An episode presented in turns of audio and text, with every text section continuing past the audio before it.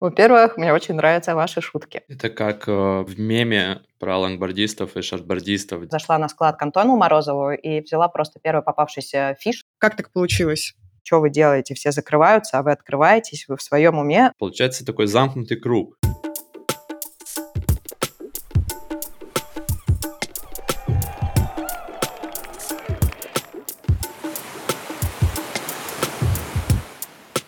Привет, это Серфелла, первая российская СМИ о серфинге, субкультуре, индустрии и людях на волне. Мы, Даша Егор, ведущие подкаста и райтеры одноименного телеграм-канала. Здесь мы обсуждаем значимые события, новейшие разработки, бизнес-кейсы, а также исторические, культурные и философские вопросы серфинга. В эфире 18 выпуск первого сезона Серфеллы, и мы рады приветствовать наших слушателей.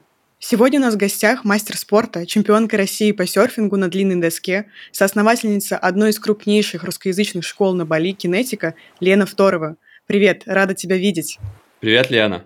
Привет, ребята. Рада вас видеть. Спасибо, что позвали. Приятно наконец-то познакомиться. Голоса мне ваши уже больше знакомы. И рада видеть вас почти вживую. Э, список твоих регалий как спортсмена действительно немалый. С 2015 года ты дважды участвовала и побеждала на чемпионате России и в Кубке России в 2018 году, а еще победы и призовые места на балийском серф-джеме. Но вот что нас особенно зацепило. В прошлом году ты заняла второе место в короткой доске на Камчатке, при этом ты вообще не катаешься на шортборде. Как так получилось? Слушай, я до сих пор улыбаюсь этому недоразумению, я бы это даже так назвала, для меня это было чистое стечение обстоятельств, в первую очередь связанное с тем, что многие сильные российские шортбордистки не смогли присутствовать тогда на этих соревнованиях по тем или иным причинам. Меня записали туда чисто технически, то есть о том, что я буду кататься на спартакиаде по шортборду, я узнала уже, когда прилетела на Камчатку. Я такая, ну ладно, что, терять нечего, откатаюсь хит, вылечу и все, что мне там ловить. Забавного я каталась не, на самом деле не на классическом шортборде, потому что у меня его вообще в принципе на тот момент не было. Я за 5-10 минут до первого heat а зашла на склад к Антону Морозову и взяла просто первый попавшийся fish свободный, на ком никто не катался. Уточнила у судей и у организаторов, а вообще на fish е-то можно кататься или нет. И это никак не ограничено правилами. То есть логика какая, что э, в шортборде ценятся те элементы и как бы таковы критерии оценок, что ты на fish е или там, допустим, ты можешь взять теоретически даже, я не знаю, семерку funboard, тебя никто не ограничивает, но ты не сможешь делать те элементы, которые ценятся на шарте. В общем, я на этом фише зашла, заплыла, и как-то бах, первый тур прошла, первый хит прошла, тут бах-бах, и я в финале почему-то. Такая, так, ну ладно. И мне кажется, что ну, ничего такого эпического я в финале не уехала, просто выбирала волны подлиннее. И если навык катания на шарте и на лонге сильно отличается, то навык чтения волн все-таки ну, одно и то же. Да? И просто я выбирала волны подлиннее, на которых можно было что-то успеть попробовать сделать. То есть для меня это было номинальное участие, которое привело в итоге ну, вот к такому результату. Клево. Обычно серферы несколько лет катаются на лонгборде, а потом постепенно уменьшают размер доски либо вообще с раннего детства катаются на короткой доске. Получается, твой случай можно назвать э, уникальным. И судя по соцсетям, за которыми мы, конечно же, следим, э, ты сейчас э, чаще катаешься на шарте. Планируешь ли ты дальше развиваться как спортсмен в обеих дисциплинах? Начну с того, что я себя не идентифицирую как профессионального спортсмена именно, mm-hmm. то есть, ну, come on, мне 34 года, у меня пять разных проектов в разной степени реализации родительские, бытовые заботы и куча всего, и я трезво оцениваю свои перспективы именно спортивной карьеры и не ставлю ее далеко на ведущий план. Я обязательно буду продолжать кататься на шорте, во-первых, потому что мне это понравилось, и что понравилось больше всего, это ощущение обучения и вот этот, знаете, дофаминовый кайф от того, что ты просто учишься чему-то новому. Это первое. Мне это нравится, мне нравится это ощущение. А второе, я на шарте каталась два раза с момента соревнований. И оба эти раза я освещала в соцсетях. Почему? Мне это помогает донести ту мысль, которую я сейчас стараюсь пропагандировать, что серфинг — это не только катание профессионалов, вот это красивое, отточенное, или даже просто людей, кто с детства этим занимается, а, и что любой серфинг, когда ты только начинаешь, любое занятие, не только серфинг, подразумевает, что ты будешь учиться и проходить какой-то сложный путь неудач и того, что у тебя что-то не получается. И через свой опыт на шортборде мне это доносить значительно проще, потому что как бы я ни твердила об этом, катаясь на лонге, мне говорят, да, конечно, тебе легко говорить. Ты уже, типа, все это забыла, ребята, все это было точно так же. И проходя то же самое на шарте, я получаю какой-то, ну, я колоссальный отклик получила на последние посты именно о том, что, ребята, это нормально, что у вас ничего не получается. Поэтому я буду продолжать. Мне это важно. Мне важно погружать себя в состояние ученика. Мне помогает это не терять связь с э, клиентами и серферами. Ты упомянула родительские заботы. На канале Кинетики есть видео трехлетней давности, где ты серфишь на седьмом месяце беременности.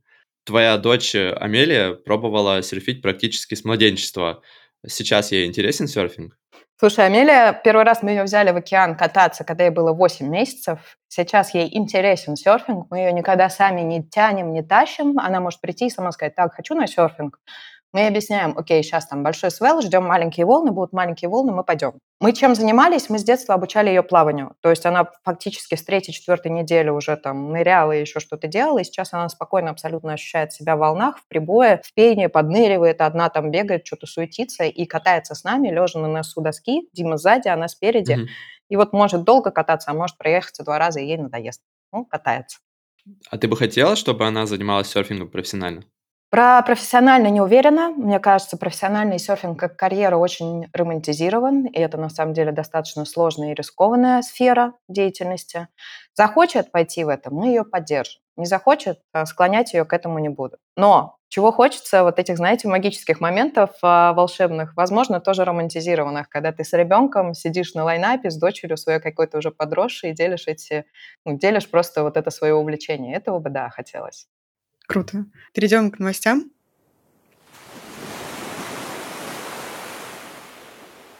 На Черное море пришел шторм с волнами до 10-12 метров. Без света остались полмиллиона жителей Крыма, а в Севастополе с понедельника ввели режим ЧС регионального масштаба. Сильнее всего стихия ударила по Сочи. Там есть погибшие. Кроме того, из-за непогоды около 1,9 миллионов человек остались без электроснабжения. Кофейне Хоста Спот, которая находится прямо на побережье, тоже досталось. Волнами выбила стену и разрушила большую часть мебели. Сейчас основатель проекта Андрей Левашов с командой занимается восстановлением кофейни. И если вы хотите помочь финансово или делом, контакты Хоста Спот мы оставим в описании. Лена, на Бали ведь тоже то ураган, то извержение вулкана – расскажи, предупреждают ли власти об этом и какие меры предпринимаются? Ну, ураганов у нас нету, у нас есть извержения вулканов и землетрясения. О землетрясениях, если я правильно понимаю, предупредить заранее невозможно. Периодически, честно говоря, бывает так, что мы о землетрясении где-то в Индонезии в районе Бали узнаем от каких-нибудь родственников или друзей, которые спрашивают, ой-ой-ой, как же вы там? Или даже об извержениях вулкана, а мы такие ни сном, ни духом, типа, чего? А, но за сколько? 13-14 лет я здесь. Я помню, наверное, раза 3-4, когда трясло так, что прям было страшно. Естественно, тебя никто об этом не предупреждает. Но плюс надо учесть. У меня трехэтажный дом, спальня на третьем этаже, и все в стекле. То есть любая тряска у меня x2, x3 наверху. И прям трясет так, что вот я недавно ночью Димон прибежал к нам, давай будить меня Амелию. Такой, все, все, будим Амелию, выводим, выбегаем на улицу. Но по факту все заканчивается. Это пугает, но мы живем все-таки в Индонезии, а это огненное кольцо планеты, и это те риски, которые присутствуют в нашей жизни. Мы можем только их принять. Преддверии Черноморского шторма 24 ноября в Севастополе прошел первый чемпионат города по серфингу в дисциплине короткая доска и длинная доска. А, в обеих победил Дмитрий Скуридин. В шортборде второе место разделили Андрей Чумаков из Сочи и Алексей Сивый. На третьем месте Евгений Мечетный. По лонгборду серебро за Игорем Филипповым, который прилетел аж с Кунашира. И также на вторую ступень пьедестала встали Евгений Мечетный, а на третьем месте Алексей Сивый. Лена, ты уже 13 лет на Бали. А где ты каталась в России, кроме Камчатки, где всех обкатала на чемпионате России? Камчатка и Калининград. Оба раза меня туда привели, собственно, чемпионаты России. Больше я нигде не каталась, но мне интересно было бы поездить, посмотреть. И, наверное, самое интересное для меня направление – это Владивосток, Дальний Восток, там все окрестности, я нич- ничего там не знаю пока. Я знакома с ребятами из э, местной и федерации, просто серф-комьюнити, и они мне кажутся очень интересными. Я бы хотела чуть больше узнать именно людей из Дальнего Востока, потому что те, кого я знаю, мне очень нравятся. И посмотреть, естественно, на волны, которые, как я слышала, все-таки лучшие в России. Недавно провели в Владивостоке Cold Water Cup. Весной планируют провести тур тоже на Дальнем Востоке. Планируешь участвовать там? Слушай, я думала про Cold Water Cup, честно говоря. То есть у меня была мысль поехать, но я говорила, я не идентифицирую себя уже как спортсмена, и серфинг как-то плавно перетек в такое удачное, приятное дополнение моей жизни, а не то, что является основой, вокруг которой я выстраиваю расписание. То есть, если мне расписание позволяет, классно, я впишусь, я съезжу. Но менять свои планы из-за поездки на соревнования я сейчас не готова. Вот, но в целом, да, мне было бы интересно. А что тебя мотивирует ездить э, на соревнования в Россию вообще? Вот ты ездил только на чемпионаты, получается? Или вот на Камчатке будет э, фестиваль «Снег волна», они анонсировали там буквально вчера или позавчера, и там призовой фонд почти 500 тысяч рублей. То есть можно выиграть какой-то, наверное, самый внушительный приз за всю историю соревнований по серфингу в России. Слушай, ну если говорить прям детально, Камчатка мне была интересна сама собой. То есть я хотела, и вне соревнований у меня было желание туда съездить. А потом такие, бах, соревнования на Камчатке. Я такая, ой, а мне как раз в Россию надо слетать ребенка зарегистрировать. И как-то все сложилось. А снег волна, да, я только что видела объявление. Не знаю, посмотрим, что будет до лета. В целом классно. В целом я бы слетала, наверное, если будет, опять же, позволять расписание по всем остальным там рабочим моментам. Что мотивирует? Меня очень сильно мотивирует узнавать э, людей, которые в России интересуются серфингом. Вот обычных, э, скажем так, рядовых серферов, с которыми я мало общаюсь здесь. Э, мне нравится смотреть, как они мыслят, как что для них вот этот холодный серфинг, как бы, ну, потому что это другое. Все-таки одно дело, когда я здесь в купальнике зашла, покаталась, Конечно. у меня вода 25-30 градусов, а другое дело, когда они заходят в холодную воду, вот я каталась, вода была там сколько, 6-8 градусов, ну, очень холодно. Мне понравилось. Но именно что мотивирует начать заниматься серфингом в таких условиях, это интересный вопрос. Причем для меня это больше о комьюнити и о каком-то... Э, мне интересно смотреть, что происходит с серфингом в России, как меняется уровень райдеров, потому что, безусловно, из-за того, что я так далеко нахожусь э, от России и при, прилетаю туда достаточно редко, я теряю связь. И соревнования – это место, когда собираются все, ну, не все, но очень многие представители, э, увлеченные серфингом, ты можешь с ними пообщаться. Это важно для меня. И на других посмотреть, и себя показать. Слушай, вот себя показать уже менее интересно, уже интереснее других посмотреть. То есть из серии мне бы интереснее было, возможно, даже сейчас принимать участие в организации соревнований, чем самой на них кататься. А вот на других посмотреть, да, мне интересно. Кстати, ты упомянула пять проектов, которыми занимаешься. А, что это за бизнесы, помимо кинетики? Можешь рассказать? Слушай, ну, во-первых, я делю кинетику на направление школы на Бали и трипов. Это два проекта для меня. А, плюс онлайн-проекты, которые скоро будут выходить, и ну, YouTube-канал туда же, к ним же относится, то есть вся наша онлайн-деятельность. Четвертый проект связан с расширением офиса, я об этом позже расскажу. И пятое – это проект, в котором я принимаю партнерское участие по я, в общем, не готова пятым делиться пока, честно говоря, потому что там не я одна завязана. Он вообще никак не связан с серфингом. Совсем. То есть вообще другая тема. Звучит, конечно, масштабно. А как ты все успеваешь? В чем Никак. секрет?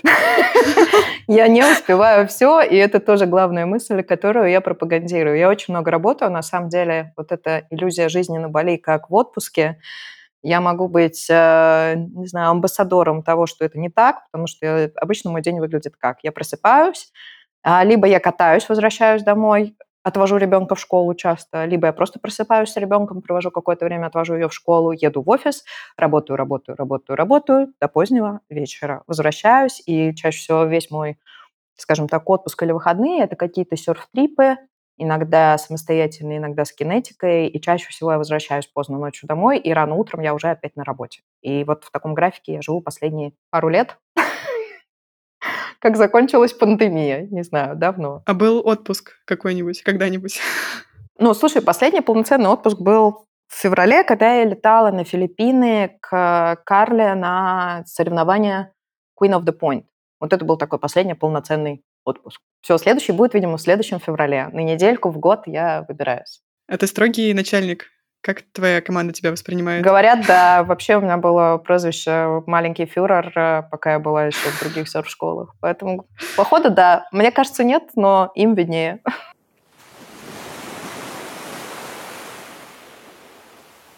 Оказывается, в Саудовской Аравии есть Федерация серфинга, и она только что начала сотрудничать с брендом роскошнейших часов Breitling. Смотря на это, хочется намекнуть нашей федерации на отечественный бренд «Ракета», часы которого носит первое лицо страны. Вообще, это не первый раз, когда люксовые бренды обращают внимание на серфинг. Пару месяцев назад бренд с, опять же, часами по 5000 долларов делал коллаборацию с Келли Слейтером и Стефани Гилмор. А, Лена, как ты думаешь, придут ли когда-нибудь э, люксовые бренды к нашим серферам? Или пока индонезийская пивоварня — это максимум? Во-первых, мне очень нравятся ваши шутки. Во-вторых, мне кажется, в Саудовской Аравии есть уже все, и я прям задумалась об этом вопросе. Люксовые бренды какие? Российские или иностранные? Иностранные, я не думаю, что когда-то в ближайшее время придут к российским спортсменам. И я слышу обратные истории не в серфинге, а, например, в вейкборде. Я знаю, что люксовые и нелюксовые бренды уходят от российских спортсменов, точнее, выгоняют российских спортсменов просто по наличию российского паспорта, к сожалению. Погружаться дальше в эту тему это будет совсем грустно, а, вот, поэтому я переключу внимание на российские бренды. Но я размышляла, вот Брейтлинг, продавая через Келли Слейтера и через Стефани Гилмор, да, они же продают не только через серфинг, часы, да, доказывая тем самым, что они надежные, что вы можете с ними в океан, во что угодно и так далее. Но они продают еще вот этот образ Келли и Стефани. Таких, знаете, я бы их назвала каких-то легких победителей. То есть они легенды, каждый в своем ключе. Она в женском серфинге, он в мужском. Но они такие простые, веселые, легкие ребята, и они, получается, транслируют ценности бренда. Да? И, соответственно, Брейтлинг продает именно это. Если мы посмотрим рекламу, я видела ее э, Саудовской Аравии, мы видим, что там абсолютно, ну, явно не профессиональный серфер, а, скорее всего, модель, который первый раз доску взял в руки. То есть это тоже продажи скорее через те эмоции, которые ассоциируются у людей с серфингом. Когда российские бренды придут к тому, что серферы – это не тусовка бичбоев на пляже, а значительно более широкая комьюнити очень разношерстных людей, я не знаю. Может быть, уже пришли, просто я этого не вижу. Я не уверена. Но в целом я в это верю. Рано или поздно все возможно. То есть э, сейчас просто там хорошего уровня катания, регулярности и качества контента недостаточно. Нужно именно такой образ э, человека. Да, да, я бы сказала, да. Ну, знаешь, я бы, наверное, если бы в 20 лет каталась, как сейчас, я бы думала о том, как мне стать спонсируемым райдером, а сейчас я больше думаю в сторону того, как мне сделать компанию, которая сможет спонсировать э, следующее поколение серферов. Угу. И в этом плане, безусловно, важнее, чтобы ты транслировал те же ценности, которые несет за собой бренд. Да, и ты можешь быть сколь угодно классным райдером, или наоборот, ты можешь кататься абсолютно средне, но если твой посыл совпадает с посылом бренда, то у тебя больше шансов, на мой взгляд. Мир сейчас стал более такой, знаете, ну, сложные связи, более сложно сочиненный, если можно так mm-hmm. сказать. И учитывается уже не только то, как ты катаешься, сколько видосов ты выпускаешь и какого они качества, а учитывается то вообще, что ты за личность и что о тебе знают, какая у тебя репутация и какой посыл ты несешь в этот мир.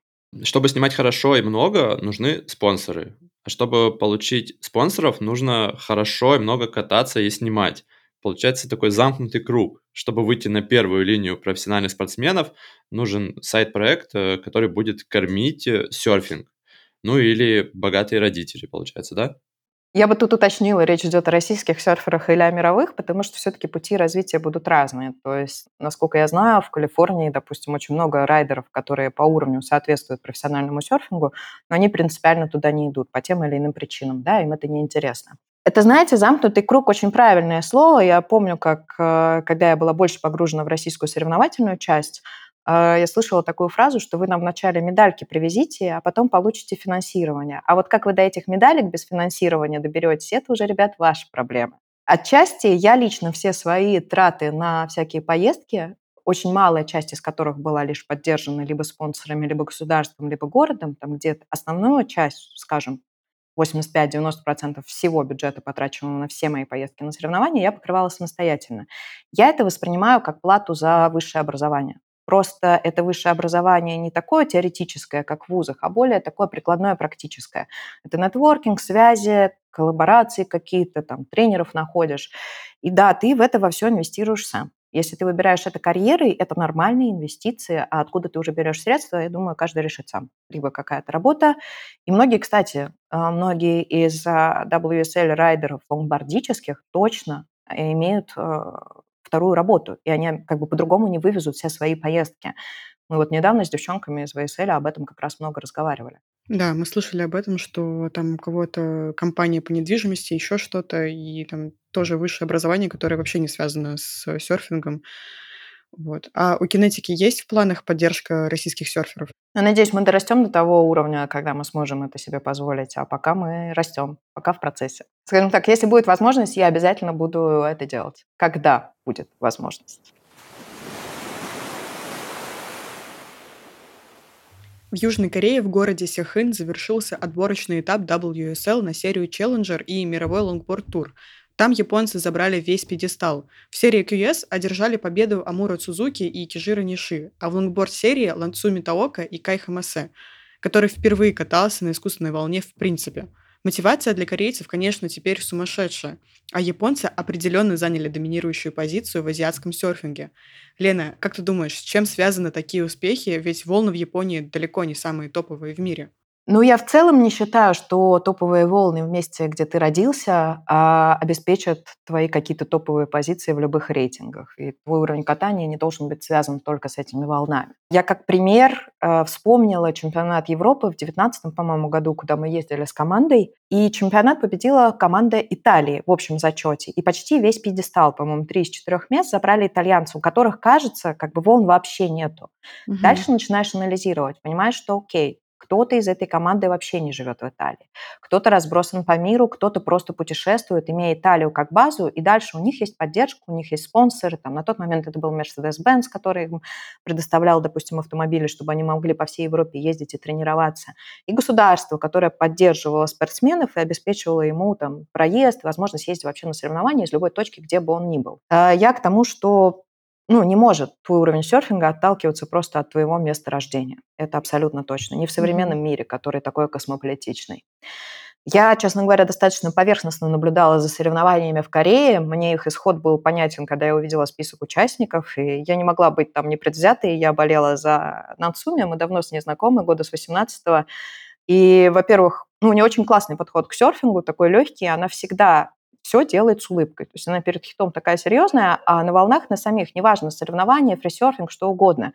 Человек счастлив, ей нравится то, что она делает. И мне кажется, такой подход во многом а, залог ее успеха.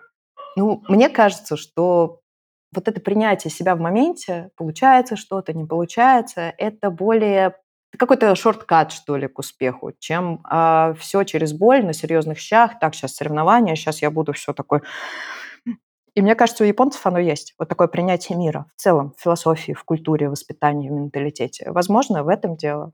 Это как э, в меме про лонгбордистов и шортбордистов, где лонгбордисты все такие расслабленные, улыбчивые, спокойные, а шортбордисты накачанные и постоянно в атмосфере конкуренции жесткой. Да, да, но и лонгбордисты есть такие, которые суперсерьезные и в атмосфере конкуренции, поверь мне, я прям каждый раз так, воу, неловко себя чувствую, даже когда оказываюсь в таком коллективе.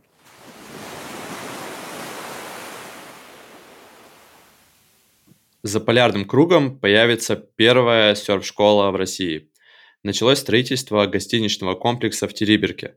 Там будет отель три звезды, кафе, серф-школа и прокат оборудования. Еще раз, серф-бизнес в Арктике. Лена, на твой взгляд, уже опытный, насколько это жизнеспособный проект?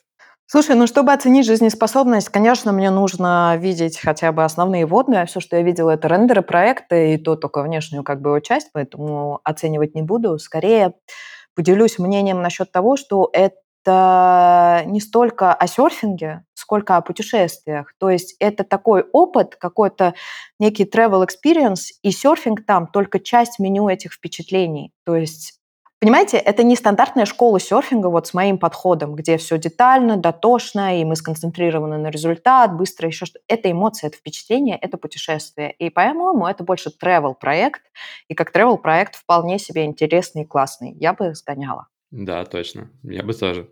Камчаткой то же самое. То есть, знаете, я когда была на Камчатке, да, там бывают неплохие волны, но все равно ты приезжаешь туда, ты смотришь на этот Халактырский пляж, ты смотришь на эти вулканы и понимаешь, что ехать сюда только за серфингом просто преступление, что надо туда ехать, путешествовать по региону, области, серфинг делать только какой-то частью небольшой этой программы, потому что ты очень много теряешь, если ты не увидишь все остальное.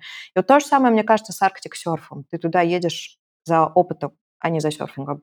Вот ты давно в федерации, участвуешь в соревнованиях. Э, что можешь сказать о работе федерации в этом году? Там новый президент, э, и немножко поменялись э, призовые фонды, и проведение соревнований их стало больше, они стали качественнее. Ты заметила разницу? Ну, я в этом году никуда не ездила, поэтому сказать точно по опыту я не могу. Я слышала хорошие отзывы от ребят, которым доверяю в этом плане, по крайней мере, по соревнованиям, по судейству конкретно лонгборда. А, в прошлом году я принимала участие в судейском семинаре, именно презентовала ребятам, что такое судейство лонгборда, в чем его особенности. И сам факт появления подобных мероприятий, как вы понимаете, меня онлайном подключили, то есть заморочились, все вот это сделали, подключили меня онлайн. Это какой-то уже хороший знак. Это было начинание Московской Федерации, но я вижу, что я надеюсь, что дальше это будет набирать обороты. А когда я уже сама на следующие соревнования поеду, или если поеду, тогда я смогу более детально уже понять, что происходит и куда двигается федерация. Вы сейчас расширяете офис кинетики, и если мы не ошибаемся, в два раза. Складывается ощущение, что вы развиваетесь довольно быстро. Школа, отель, офис на Бали. Были ли моменты, когда вы думали все это закрыть, и почему ты этого не сделала? Ну, тут поправлю, отеля у нас нет. Мы сконцентрированы именно на обучении, на школе. Закрываться нет, конечно, у меня не было мыслей. И начнем с того, что кинетика – это очень молодой проект. Кинетике как таковой два года. То есть весь мой десятилетний опыт до этого был связан и основан на других проектах, поэтому, наверное, основываясь именно на этом опыте, получилось так быстро развить и выстроить кинетику. А, мы открывались в самый разгар пандемии, когда остров был закрыт, и все нам просто вот так пальцем у виска крутили, типа, что вы делаете, все закрываются, а вы открываетесь, вы в своем уме. Но как-то, в общем, я доверилась своей чуйке, и все выстрелило. Да, офис э, расширяется, и вы, как, как вы любите, сейчас получите долечку эксклюзива, потому что Ура. я еще нигде не анонсировала. Рядом с офисом мы совместно с брендом Joyce будем открывать магазин Joyce Surf Shop – а, такой, знаете, one point, а, я бы, у меня почему-то ассоциируется с каким-то биорицем, таким стилем. Удивительно, но назрела проблема, что на Бали ты не можешь прийти из серии какие-то не масс-маркет, а приятные местные бренды, которые хорошо шьют, в одном месте померить, выбрать себе купальник, я не знаю, взять себе фины на доску, купить упаковку для доски, сумку и так далее. Я постоянно клиентов отправляю там то туда, то сюда, по всему острову, собирай себе этот комплект. И я когда поняла, что у меня есть, у меня лично, как у серфера, есть такой запрос, но я не могу найти такую точку, я подумала, что, ну, ладно, я просто открою свою такую тогда. В общем, мы готовим к открытию серфшоп. Я не знаю, как мы успеем это сделать до Нового года, но в планах открыться в середине декабря. Поэтому, собственно, я работаю день и ночь. Там будет прям все, и доски, и одежда, оборудование. Да, ну, доски будут э, не таким, знаете, это маленькое достаточно помещение, поэтому у меня оно ассоциируется, mm-hmm. возможно, с какими-то маленькими европейскими серф-шопами. А, это будет surfwear and gear selection, то есть мы будем отбирать конкретно те бренды, те модели, те доски, сумки, чехлы, купальники, одежду, которую сами на себе затестили и одобрили. Вот. И концепция именно уйти от масс-маркет брендов в сторону таких крафтовых, handmade, э, локальных, качественных брендов. Потому что маленькие компании, как мы выяснили, шьют и делают вещи лучше, чем крупные. А это будут российские бренды или со всего мира? Слушай, там будут представлены и какие-то российские бренды, и индонезийские бренды, и какие-то международные. Это все на самом деле достаточно спонтанно. Мне просто владелец нашего помещения в 9 вечера прислал вдруг спонтанную информацию, что ой, у меня, оказывается, съезжают ребята, не хотите ли забрать помещение? Я такая, да, да, конечно. То есть вначале да, а потом такие, ну, разберемся по ходу дела, там уже подумаем, как мы все это будем делать. И вот мы сейчас в этом как раз процессе погружены туда полностью. Угу, классно. А, вот до того, как основать кинетику, ты и Дмитрий Невский, твой муж, работали в Big Brothers. А, у вас была большая, сильная команда. А, а почему вы ушли? А, пандемия, и как раз, как ты правильно сказала, у нас была сильная команда, в которой была внутренняя такая, знаешь, треугольная коммуникация, я ее называла, и она просто в какой-то момент отжила свое и стала распадаться, и было очевидно, что всем пора двигаться в своем направлении. Mm-hmm. Ну и повторюсь, это был самый-самый разгар пандемии, как бы у всех были достаточно здесь непонятные, смутные времена, было непонятно к чему угу. и как двигаться, и просто как-то так получилось. Мы с Биг Бро в прекрасных отношениях, как бы отлично ладим друг с другом, просто разошлись в профессиональном угу. плане. Классно. А, в финале нашего разговора, по традиции, мы предложим тебе блиц из 10 быстрых вопросов, где можно выбрать только один ответ, долго не раздумывая. Готовы? Давайте. А, мамочка в декрете или чемпионка России по серфингу? Чемпионка России по серфингу. Принципиальный интроверт или горный трудоголик? А, интроверт. Бизнес или хобби? Хобби, из которого можно сделать бизнес. Endless Summer или Love Bus? А вторые это кто? А, кафе на Бали тоже было раньше. Мимо меня прошло, я интроверт. чемпионат России по серфингу или чемпионат мира по серфингу? Чемпионат мира. А, WSL или ISA? А, ни то, ни другое. Вот в феврале я ездила на маленькие соревнования Queen of the Point, э, посвященные чисто женскому лонгборду, и это капитально другой вайб, которого я раньше нигде вообще не видела. Это такая любовь, взаимная поддержка и понимание, которое ну, для меня открыло соревнования вообще с другой стороны. Вот я больше сейчас о таком. А, Медеви или Балиан? Медеви. Серф-трип с семьей или серф-трип с учениками?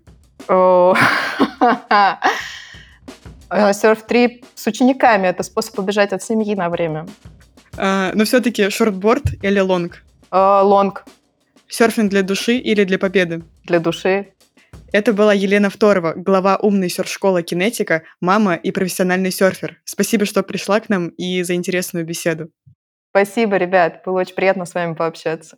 Спасибо, Лена, и желаем успехов вашему проекту.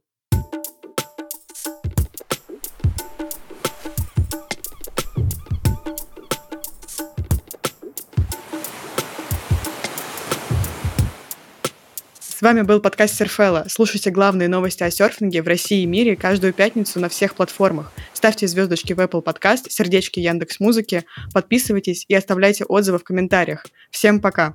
Пока!